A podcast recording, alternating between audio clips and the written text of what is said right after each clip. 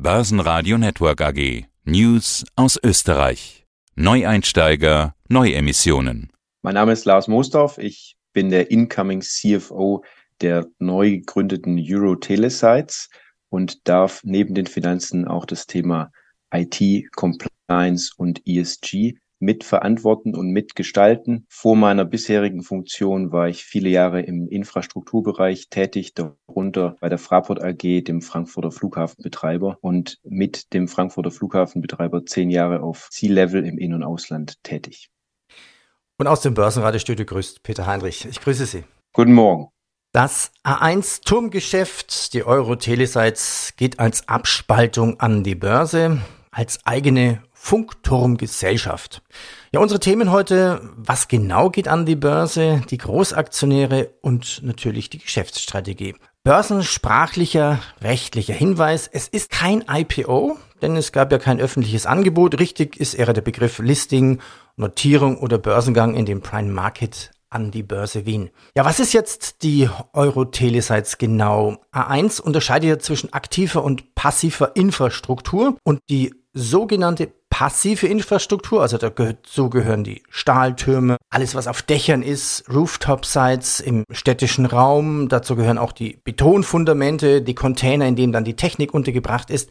Ist das jetzt quasi alles die Euro-Telesites, die dann jetzt man an der Börse finden kann, so grob beschrieben? Was gehört noch dazu?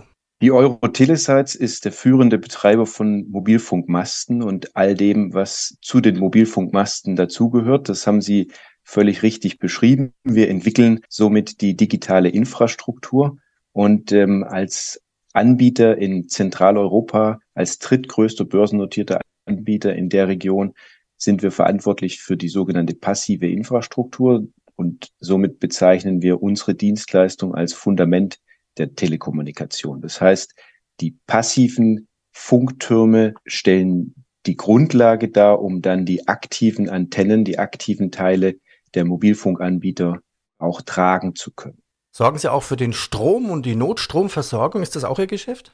Die Mobilfunkanbieter sind selbst verantwortlich für den Strom. Allerdings leiten wir natürlich die Stromquellen durch. Dementsprechend sind wir auch für die Anschlüsse mitverantwortlich und auch für die Notstromsituation beziehungsweise in lokalen oder auch in Rural Areas für den Betrieb der Funktürme inklusive der Antennen und dementsprechend natürlich für die Stromversorgung. Besprechen wir das Börsentechnische, das Gesellschaftliche.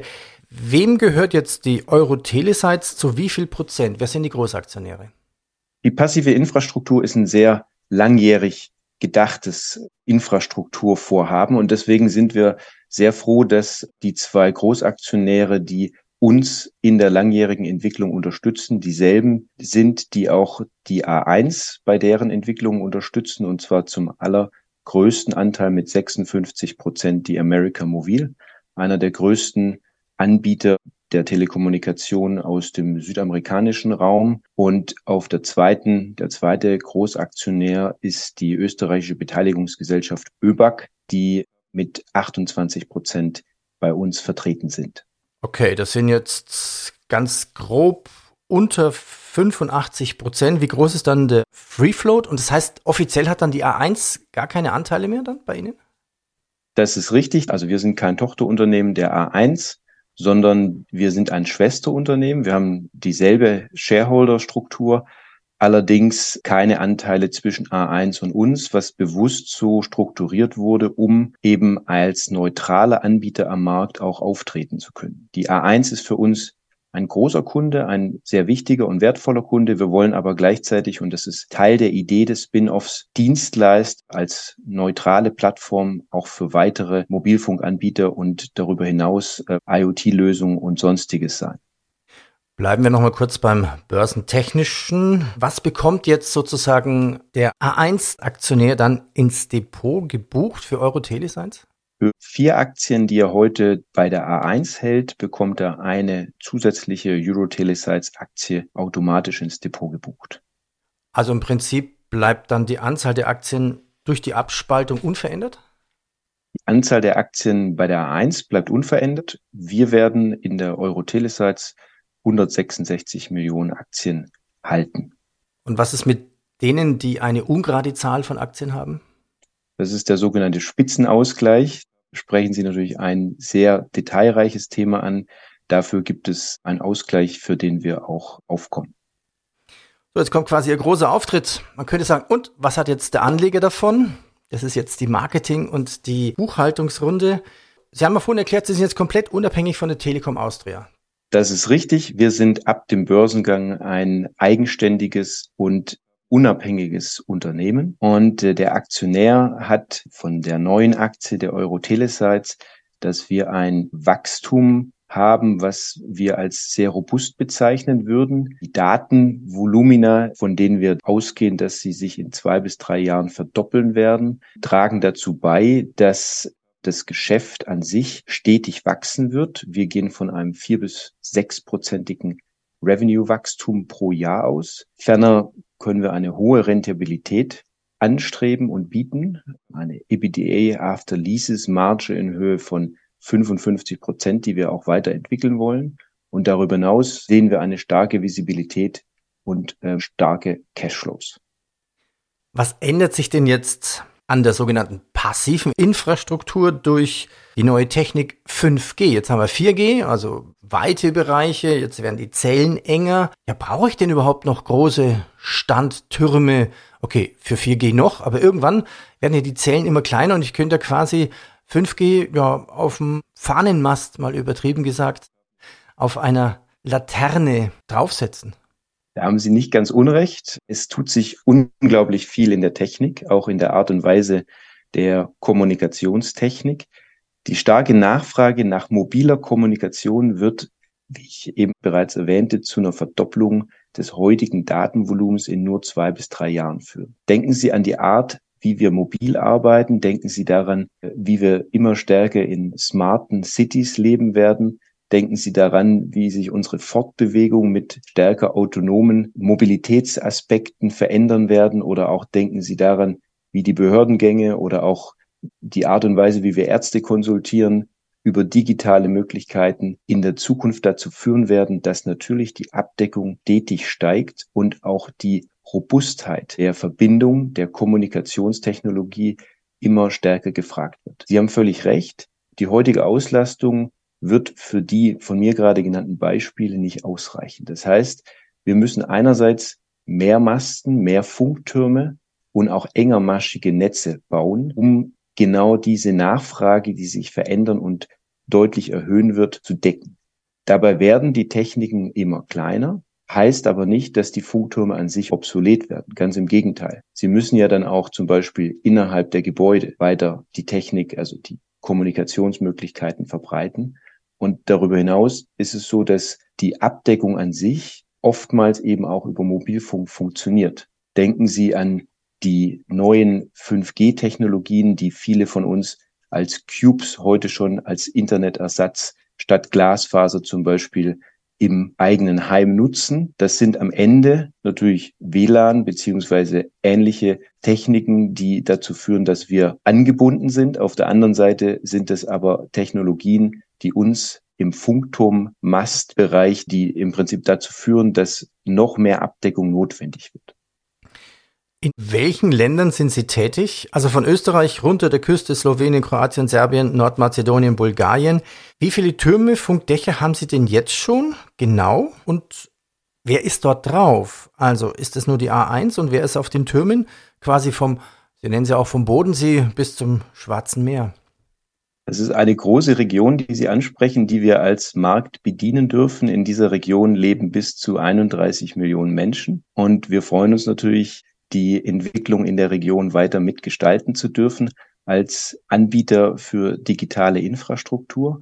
Heute betreiben wir bereits 13.200 Funktürme und die, die Zahl wird stetig steigen. Wir sind in unserem Kernmarkt Österreich aktiv. Das ist der Markt, in dem die meisten Umsätze generiert werden, aber auch in dem rund 46 Prozent unserer Türme stehen. Die Aufteilung zwischen Rooftop, wie Sie es ursprünglich genannt haben, und auch Greenfield ist ungefähr 50-50 und über den österreichischen Markt hinaus sind wir in fünf weiteren ost- und mitteleuropäischen Staaten aktiv, was wir ausgegliedert haben oder beziehungsweise was wir nicht mit abdecken, anders als die A1, ist Belarus. Vielleicht darf ich noch ergänzen, die fünf Länder, in denen wir aktiv sind, sind Bulgarien, Slowenien, Nordmazedonien, Kroatien und Serbien. Haben Sie schon Anfragen von den sonst üblichen Konkurrenten der Telekom, jetzt auch auf die Türme zu dürfen? Ein Grund, warum wir den Spin-off machen, ist genau um das zu erreichen in einer Welt, in der das Datenvolumen und dementsprechend auch die Notwendigkeit der weiteren Türme, der besseren Auslastungen der Funktürme zu garantieren, eben in eine Art Sharing-Konzept einzutreten. Man spricht an der Stelle von der sogenannten Tenancy Ratio, das heißt die Frage, wie viel Mobilfunkanbieter sich einen Mast teilen. Und dadurch, dass wir bisher im Wesentlichen für die A1 tätig waren, ist unsere sogenannte Tenancy Ratio mit 1,22 heute etwas unterhalb des Marktlevels, das sich so um die zwei bewegt. Daran sehen Sie, dass wir Wachstumspotenziale sehen, die wir bedienen wollen. Und ja, es ist so, dass wir jetzt, wo wir als neutraler Anbieter auf dem Markt agieren werden, wollen wir ganz aktiv natürlich auch mit übrigen Mobilfunkanbietern, aber auch mit zum Beispiel virtuellen Mobilfunkanbietern. Das heißt also auch nicht nur sogenannten MNOs, sondern darüber hinaus Anbietern, die Interesse an unserer Infrastruktur haben, ins Gespräch kommen und wollen sie motivieren, unsere Infrastruktur mitzunutzen. Nochmal eine Rückfrage, was genau sind virtuelle Anbieter? Virtuelle Anbieter sind zum Beispiel in Österreich, wurden gerade weitere 5G-Lizenzen an den Markt gebracht. Und das sind dann Anbieter, die über die Hauptanbieter im Prinzip ihre Dienste anbieten. Als zusätzliche Lizenz, als zusätzliche Marke, die dann eben in verschiedenen Telekommunikationssegmenten als Anbieter fungieren. Sie haben einen Großkunden, die Telekom, die A1, Telekom Austria. Sie müssten doch jetzt schon profitabel sein mit Ihrem Kunden Nummer eins. Quasi ab dem zweiten Kunden richtig Gewinne machen? Wir haben das große Glück, dass wir als Infrastrukturanbieter Verträge mit unserem Hauptkunden A1 über viele, viele Jahre haben. Und zwar über dreimal acht Jahre, wobei zu erwähnen ist, dass der Hauptkunde A1, wenn er den kündigen wollte, sich dann entscheiden müsste, all or nothing, praktisch komplett aus dem Geschäft auszusteigen, wovon wir im Moment nicht ausgehen, weil mit den 13.000 Türmen sind wir, glaube ich, ein sehr starker Anbieter für die A1. Und dementsprechend ja, wir haben ein sehr vorhersehbares, ein sehr stabiles Geschäft. Für uns ist das Thema CAPEX und Entwicklung weiterer Funktürme natürlich ein großes Thema. Und darüber hinaus ist es so, dass wir die OPEX-Zahlen, also die operativen Kosten, im Wesentlichen über Personal- und Maintenance-Kosten relativ stabil halten können, auch wenn wir in den übrigen Segmenten und im Bereich des Umsatzes stetig wachsen. Das heißt, Ihre Kalkulation ist durchaus richtig. Wir haben unser Businessplan darauf aufgebaut, dass wir natürlich als Hauptanbieter weiterhin die A1 zunächst mal verlässlich versorgen wollen, darüber hinaus aber das Drittgeschäft entwickeln wollen. Das heißt also, die Geschäftsidee ist durchaus, dass das Drittgeschäft stärker und dominanter in unseren Revenues sichtbar werden wird. Im Moment ist es so, wenn Sie sich auf die 2022er Zahlen stützen, dann sind die A1 Umsätze mit 95 Prozent der 232 Millionen Euro Umsätze sehr stark. Und ähm, das Drittgeschäft gilt es zu entwickeln. Und da ist es so, wie bei anderen Tower-Gesellschaften auch, dass natürlich der Erstanbieter den höchsten Betrag bezahlt und dann die weiteren Anbieter, und das ist die Logik hinter der Vermietung, dementsprechend einen Discount hat, weil er ja alternativ sonst eigene Türme bauen könnte. Und dementsprechend ist unser Business Case natürlich gerechnet darauf, dass wir zunächst mal die A1 bedienen und alles, was on top kommt, sind dann zusätzliche Revenues, die wir unsererseits dann auch für weiteres Wachstum nutzen können. Bitte nennen Sie zwei Zahlen. Was planen Sie für die nächsten zwölf Monate an Umsatz und an Gewinn?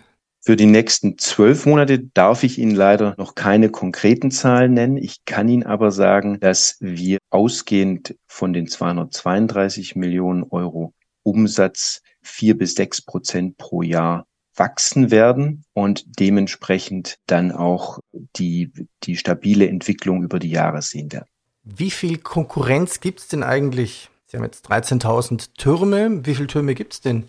Also insgesamt in den sechs Ländern ist es so, dass die einzelnen Märkte sich voneinander unterscheiden. In Österreich haben wir zum Beispiel zwei weitere Anbieter und da dritteln sich ungefähr die Türme auf dem Gesamtmarkt und ähnlich ist es auch auf den anderen Märkten. Mir ist wichtig zu sagen, dass in 88 Prozent unserer Märkte, in denen wir tätig sind, sind wir entweder der Marktführer, also Nummer eins oder Nummer zwei. Und dementsprechend glauben wir, dass wir hervorragende praktisch Prime Sites, wie wir sie nennen, also hervorragende Lokalitäten anbieten können, die über viele Jahre natürlich gewachsen sind und die wir jetzt auch gerne einem Drittanbieter zur Verfügung stellen wollen. Dann wünsche ich Ihnen viel Erfolg für Ihr Geschäft und natürlich auch an der Börse. Ich danke Ihnen. Vielen Dank. Basenradio Network AG. Neueinsteiger, Neuemissionen. Hat Ihnen dieser Podcast der Wiener Börse gefallen? Dann lassen Sie es uns doch wissen und bewerten Sie unseren Podcast mit vollen fünf Sternen. Vielen Dank und bis zum nächsten Podcast. Alles rund um Börse.